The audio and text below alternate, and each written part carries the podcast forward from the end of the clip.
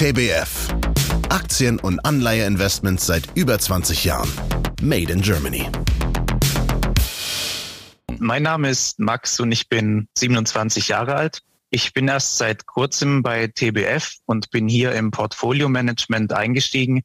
Ähm, ich darf hier den Technologiefonds übernehmen und habe mich vorher auch über Studium und über diverse Praktika und schon Jobstellen im Finanzbereich und auch im IT-Bereich weiterbilden können.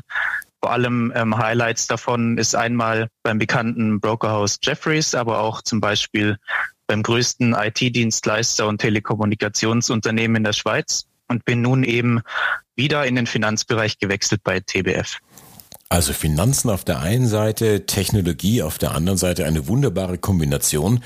Lass uns sprechen über das Trendthema schlechthin, über künstliche Intelligenz. Das Thema hat ja neuen Schwung bekommen, seitdem uns Programme wie ChatGPT zeigen, was eigentlich alles möglich ist. Also ausformulierte und gut strukturierte Texte auf sehr hohem sprachlichen Niveau oder Fotos, die sprechen können, Bilder, die scheinbar kreativ wie von Zauberhand entstehen und so weiter aber auch es ist ein Thema, das polarisiert. Die Schlagzeilen von heute bei der Google-Suche sind Friedensnobelpreisträger Muhammad Yunis warnt vor künstlicher Intelligenz. Bundespräsident Steinmeier fordert ethische Standards acht KI-Mythen, auf die Sie besser nicht reinfallen und Milliardenmarkt künstliche Intelligenz. Mehr als 50 Milliarden US-Dollar Umsatz in der Arzneimittelentwicklung möglich. Das waren jetzt Spiegel, Zeit, Welt und der Aktionär. Wie schätzt du das ein? Ist das ein weiterer Hype mit all seinen Übertreibungen nach Telekom, Dotcom, Wasserstoff, Bitcoin? Oder entwickelt sich hier ein solides neues Geschäftsmodell? Du warst ja vor kurzem in den USA bei einer großen Technologiekonferenz in Los Angeles. Warum dort? Sind die USA führend auf diesem Gebiet der KI?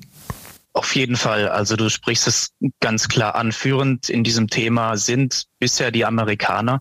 Wie zum Beispiel auch ChatGPT kommen viele andere große künstliche Intelligenzunternehmen und auch Datenmodelle aus den USA. Ich hatte auch den Eindruck, ich muss unbedingt mal dort gewesen sein, um mir die Themen auch von den Unternehmen direkt anzuhören.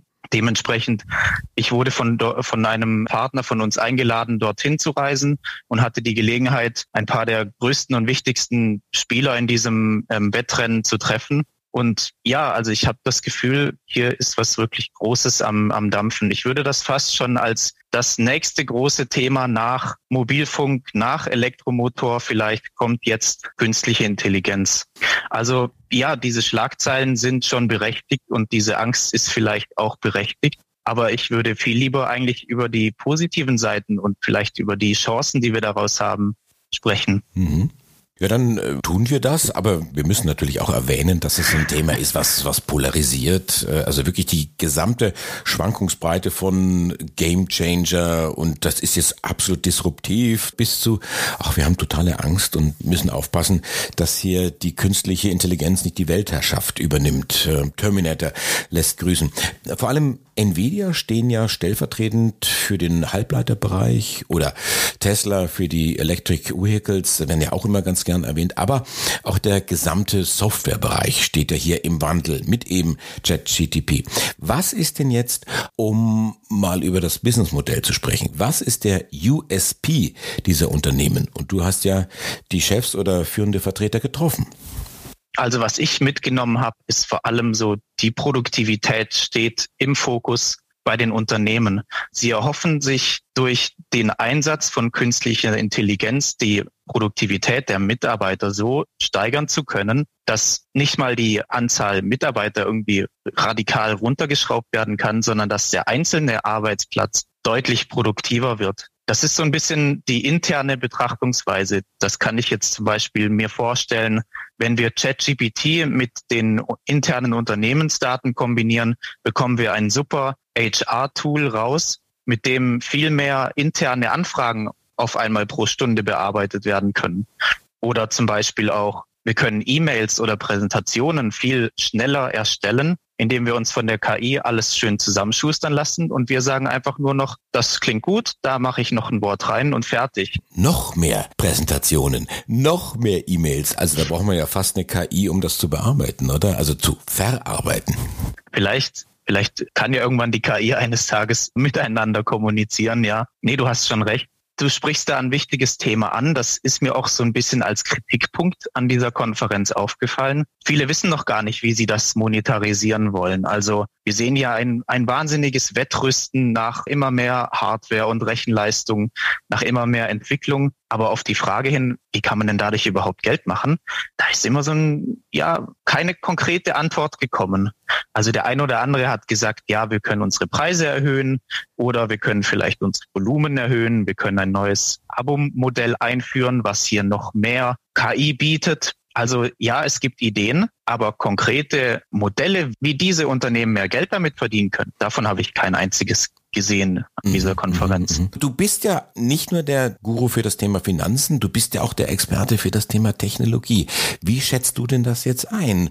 Äh, wo wird sich das einpendeln? Es muss doch eine Möglichkeit geben, da Geld zu verdienen, sonst ja, sprechen wir am Ende des Tages doch wieder über einen Hype, wie wir eben über, äh, keine Ahnung, Wasserstoff gesprochen haben und alles ging durch die Decke und mittlerweile hat sich das auch wieder auf einem vernünftigen Niveau eingependelt. Ja, also ähm, so sehr ich das Thema liebe, kann ich natürlich nicht leugnen, dass hier ein bisschen ein Hype auch mitspielt. Also jeder versucht hier ein bisschen mit drauf zu springen und ich versuche irgendwo KI in meine Präsentation einzubauen und zack bin ich modern. Ja, einerseits schon, aber auch, ich muss ganz klar sagen, ähm, das Thema ist schon in unserem Alltag angekommen. Zum Beispiel gerade im Thema Cybersicherheit haben wir enorme Software, die jegliche verschiedene Arten von Hackerangriffen auskalkulieren können und so uns in alle Richtungen schützen.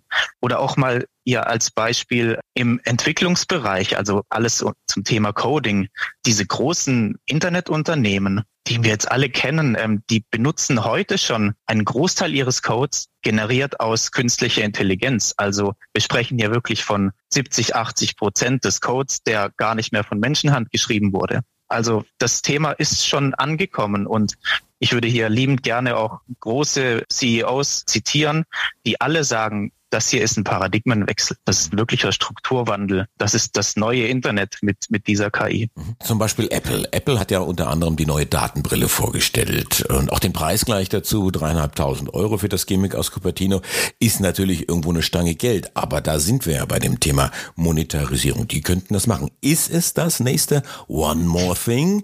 Kann sich Tim Cook hier aus dem Schatten des Übervaters Steve Jobs irgendwie lösen? Ist vielleicht Apple einer der Gewinner des Themas KI? Also da jetzt Ja oder Nein zu sagen, wäre wahrscheinlich ziemlich spekulativ, aber die Chancen sind wahrscheinlich groß. Also diese Brille, die jetzt da kommt, an sich wird vielleicht nicht die Welt verändern und diese dreieinhalbtausend kann sich wahrscheinlich auch nicht jeder leisten. Mal schauen. Ich dachte, die Fahnenstange wäre schon bei 1500 Euro fürs iPhone angekommen. Aber ja, wir müssen Apple hier diesen Vertrauensvorsprung lassen, weil sie haben gezeigt mit dem iPad, das war ein ziemlich in Verruf, ist aber erfolgreich gewesen. Also hier jetzt äh, von gut oder schlecht zu sprechen, davon will ich mich mal distanzieren. Aber ich glaube, wir sehen eine gute Richtung und das könnte der Anfang sein von etwas Neuem. Es könnte aber auch das Ende sein äh, für andere Unternehmen. Also auf der einen Seite gibt's ja Gewinner, aber wir wissen, wo Gewinner, da auch Verlierer. Und ich gehe mal ganz weit zurück ins Jahr 1985. Vielleicht kennst du Klaus Lage noch. Der hat damals getextet in seinem Lied Monopoly. Sein Job macht jetzt ein Stück Silikon. Es gibt ja Businessmodelle, die ihrer Grundlage beraubt werden, wenn ich jetzt auf einmal hier mit künstlicher Intelligenz komme und, und alles irgendwo platt mache. Welche Unternehmen, welche Bereiche sind denn das? Also äh, um mal den, zu, den Zuhörern hier die Angst zu nehmen, die du hier schürst. Ähm, also ich glaube persönlich nicht daran, dass jetzt hier die Menschheit dran untergehen wird und wir alle arbeitslos werden. Und genau das haben auch die Unternehmen gesagt, die ich getroffen habe. Also ich habe um die 15 Unternehmen getroffen vor zwei Wochen und konkret auf diese Frage, ob Arbeitsplätze dadurch eingespart werden sollen, wurde ganz klar gesagt, nein, wir glauben sogar daran, dass eher mehr Arbeitsplätze dadurch geschaffen werden. Und ich glaube auch, wenn wir das historisch ein bisschen einordnen, wenn wir das tatsächlich so als diesen neuen großen disruptiven Trend sehen wollen, wie jetzt Wasserkraft, Dampfkraft, Strom, Mobilfunk, da war ja immer die Angst groß und mehr Arbeitsplätze sind dann unterm Strich langfristig entstanden. Und ich glaube auch hier wird das so sein. Aber glaube schon daran, dass es auch Verlierer geben wird bei diesem Trend. Die Frage ist, wer kann seine Chancen nutzen? Also ich würde nicht von generellen Segmenten sprechen, die Verlierer sind, sondern es wird sich zeigen, wer aus diesem Verlierersegment tatsächlich seine Chancen nutzt, als Gewinner daraus zu kommen. Ich würde jetzt mal als Beispiel nehmen, um sich das Ganze ein bisschen vorstellen zu können, gerade so dieser kreative Bereich, also wenn es darum geht, um digitales Lernen oder wie auch vorhin schon angesprochen im, im Entwicklungsbereich oder auch eine Branche, die ich so erstmal per se als Verlierer so darstellen würde, ist zum Beispiel ein Unternehmen, das Kundensupport professionell für andere Unternehmen betreibt. Da denkt man ja, hey, ich habe doch hier eine KI, der sage ich einfach, was ich will und die spuckt mir dann das fertige Ding raus oder die betreibt für mich zukünftig meinen Kundensupport. Da brauche ich ja nicht mehr für bezahlen. Aber der entscheidende Prozess ist jetzt, die neuen künstlichen Intelligenzsprachmodelle zu nutzen und das zu kombinieren mit diesem Intellectual Property, das Unternehmen haben, also der Wissensdatenbank. Und diese Kombination zusammen, die kann riesige Unterschiede machen. Also dieses Kundensupport-Unternehmen beispielsweise mit seinem Erfahrungswissensschatz kombiniert mit einem Chatbot, der noch besser ist als ein Mensch. Ich glaube, das zusammen, das kann wirklich eine Veränderung bringen. Und so kann auch dieses Kundensupport-Unternehmen, das eigentlich erstmal als Verlierer dasteht momentan und der, und wir sehen ja auch Aktienkurse, die sich halbiert haben seit ChatGPT. Aus so einem Unternehmen kann ein Diamant entstehen. Mhm. Welches Unternehmen wird denn da am Ende des, des Tages punkten? Sind es wirklich die Großen? Sind es die Googles, die Amazons, die Microsoft?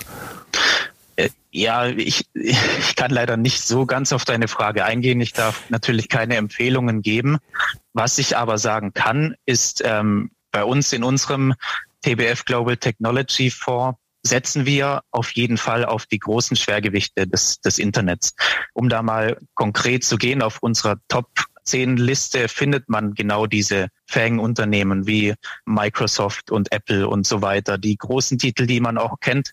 Natürlich auch zählt zu unseren Top-Werten eine Nvidia. Das hat einfach den Grund, dass wir glauben, die Leute suchen momentan nach soliden Geschäftsmodellen, die sich klar als Gewinner herauskristallisieren können. Die sogenannten Schaufelunternehmen, die in der Goldgräberstimmung hier die, die Teile liefern das sind natürlich die, die Halbleiter zum Beispiel oder die Cybersicherheit, aber dann auch die Unternehmen, die so viel Geld in der Tasche haben und die so erfahren sind in der, in der Entwicklung und in der Flexibilität, dass sie diesen Trend voranpreschen können. Das sind so die, die Unternehmen, die wir haben. Und das sind auch genau die Top-Titel, wie du sie ansprichst, die großen Softwareunternehmen.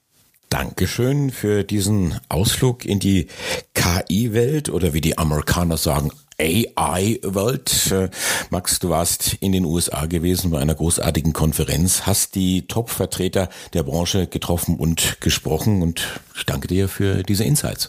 Andreas, danke dir für die Einladung. Ein, ein tolles Thema und ich hoffe, es war spannend. Bis dann. Wichtiger Hinweis. Copyright von TBF Global Asset Management GmbH. Alle Rechte vorbehalten. Dieses Medium dient ausschließlich Informationszwecken. Historische Wertentwicklungen sind keine Garantie für eine ähnliche Entwicklung in der Zukunft. Diese ist nicht prognostizierbar. Die Abbildungen oder Erwähnung kurzfristiger Zeiträume unter zwölf Monaten müssen im Kontext zur langfristigen Entwicklung gesehen werden. Alle Angaben zur Performance verstehen sich netto. Das heißt, inklusive aller Fondskosten ohne eventuell bei den Kunden anfallenden Bank-, Verwaltungs- und Transaktionsgebühren sowie Ausgabeaufschlägen. Die Angaben beruhen auf öffentlich zugänglichen Quellen, die wir für zuverlässig halten, für deren Richtigkeit und Vollständigkeit wir jedoch keine Gewähr übernehmen können. Fonds oder Strategien können aufgrund der Zusammensetzung und der Anlagepolitik ein nicht auszuschließendes Risiko erhöhter Volatilität aufweisen. Das heißt, in kurzen Zeiträumen nach oben oder unten stark schwankende Anteilspreise. Wir weisen ausdrücklich darauf hin, dass dies keine Aufforderung zum Kauf oder Verkauf von Fondsanteilen darstellt. Anlageentscheidungen sollten nur auf der Grundlage der wesentlichen Anlegerinformationen WAI und der geltenden Verkaufsprospekte getroffen werden, die auch die allein maßgeblichen Vertragsbedingungen beinhalten. Die Verkaufsprospekte werden bei der jeweiligen Depotbank und den Vertriebspartnern zur kostenlosen Ausgabe bereitgehalten. Die Verkaufsprospekte sind zudem erhältlich im Internet unter www.tbfsam.com oder auf den Internetseiten der jeweiligen Kapitalanlagegesellschaften. Die zur Verfügung gestellten Informationen bedeuten keine Empfehlung oder Beratung. Alle Aussagen geben die aktuelle Einschätzung des Verfassers, der Verfasser bzw. des Interviewers oder des Interviewteilnehmers, der Interviewteilnehmer wieder und stellen nicht zwingend die Meinung einer der in dieser Podcast-Episode genannten Gesellschaften dar. Die zum Ausdruck gebrachten Meinungen können sich jederzeit ohne vorherige Ankündigung ändern. Die hier genannten Gesellschaften übernehmen keine Haftung für die Verwendung dieser Information oder deren Inhalt. Änderung dieser Information oder deren Inhalt, einschließlich Kopien hiervon, bedürfen der vorherigen ausdrücklichen Erlaubnis des Herausgebers TBF Global Asset Management GmbH.